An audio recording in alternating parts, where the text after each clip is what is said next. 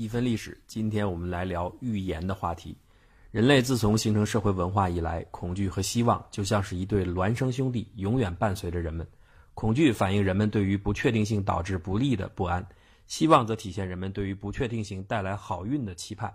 因此，预言或者占卜就成了目前发现的所有人类文明共有的现象。可见，这是人们共有的一种心理需求。本期我们为大家介绍东方和西方最著名的两套图画预言。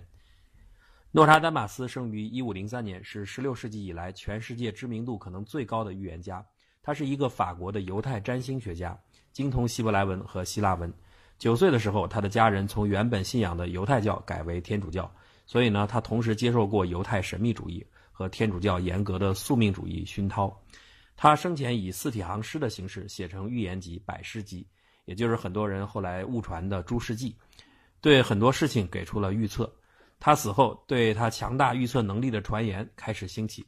最有名的，据说他曾经当街给一个年轻的修道士下跪，并称呼其为主教大人，而后者果然成为塞克图斯五世。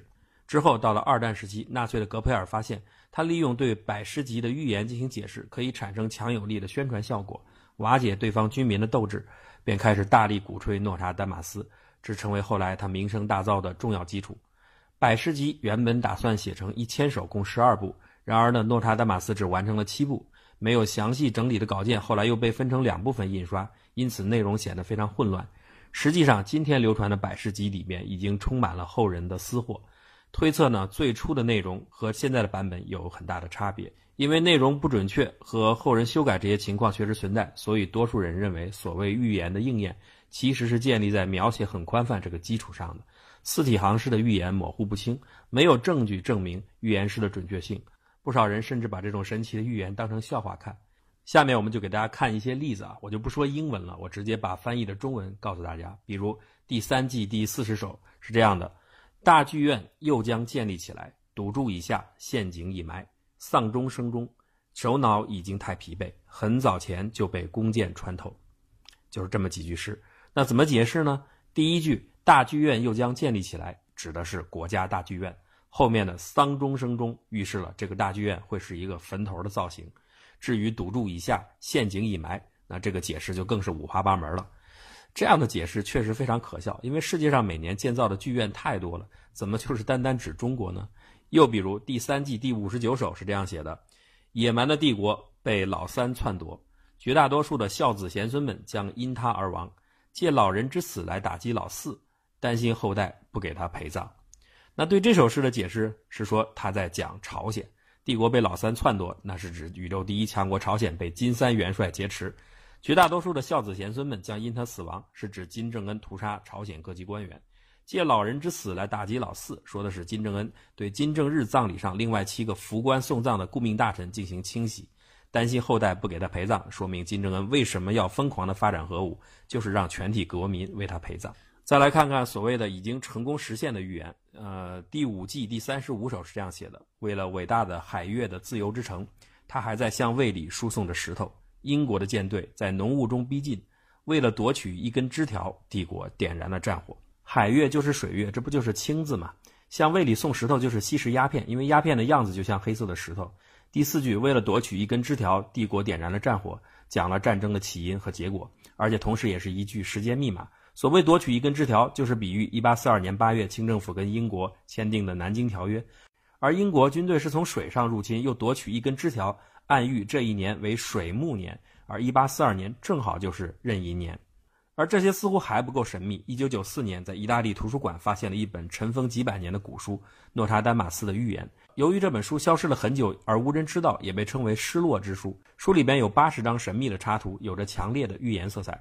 有些研究者相信这是诺查丹马斯和他的儿子绘制的，因为诺查丹马斯本人完全不会绘画，而他的儿子有可能帮助他。也有人认为这是更古老的神秘教会创造的。研究者说，这些图像直接预测了末日的情况和重大的灾难。比如第四十六幅描绘了一个到处燃烧的方塔，就非常像九幺幺恐怖袭击时大楼被撞击的场景。另外，这其中的七幅更是直接和末日时间相关。在我们的微信中会给大家更详细的解释。预言可不是西方独有的，在中国也一样有很久的历史，比如梅花诗、烧饼歌等等。但是最出名的图画类的预言书，非推背图莫属。由于历朝历代均禁止这种可以预测未来的谶书的流传，所以呢，这本书在流传的过程中，不断就被后人篡改，将已知的历史重新画成隐晦的图画，添加到书中，以增加其神秘色彩。书中有明末大家金圣叹作序和评注。不过，考证认为这都是假托金圣叹之名。香港专栏王廷之先生指出，现在的通行本是清末明初人们的伪作，而有一些图画更是清末的人士附会篡改的，所以这本书的本来面目已不可考。民间传说，此书是唐太宗李世民为推算大唐国运，命令李淳风、袁天罡编写，两人利用八卦进行推演，竟直接推算唐以后中国两千多年的命运。直到袁天罡推李淳风的背，说天机不可再泄，咱们还是回去休息吧。因此得到了推背图的名字。现在的通行版本共有六十幅图像，每幅图像下面有谶语和宋诗一首，预言了从唐开始一直到未来世界大同发生在中国的主要事件。平均每二十五年到三十年对应一个图像和相应的预言。推背图和诺查丹马斯预言最大的不同是，推背图是按照时间顺序排列的，不像百事集所有的预言都没有先后顺序，所以呢难度更高。推背图据说也是预测神准的啊，比如举个例子，第三十八幅图谶是。门外一路群雄争逐，殃及渊鱼，水深火热。宋是火运开时祸蔓延，万人后死万人生。海波能使江河浊，境外何殊在目前？群雄逐鹿，却又在门外，这不就是在预言第一次世界大战吗？中国虽然在战局外，却又殃及池鱼，水深火热。接下来呢，就是三十九幅图，按照时间应该接着三十八幅图。他的宋是十二月中气不和。南山有雀，北山罗。一朝听得金鸡叫，大海沉沉日已过。你看看，这不用解释，就是在预测第二次世界大战当中的抗日战争。一朝听得金鸡叫，大海沉沉日已过。这金鸡还有日已过，不就昭示了战争的胜负吗？从一战到二战，刚好隔了二十多年。那至于第四十幅图，应该说的就是现在了。这个谶是：一二三四，无土有主，小小天罡垂拱而至。至于这个谶还有后面的宋怎么解读，那就留给大家自己去玩耍了。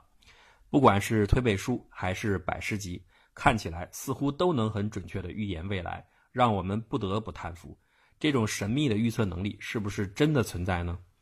要我说，神秘的预测能力的确存在，但是并不存在于预言家的口中或笔下，只存在于那些愿意相信的人们的心中。一个老套的佛教说法可以回答这一切。菩萨为什么什么都知道？因为菩萨从来什么都不说。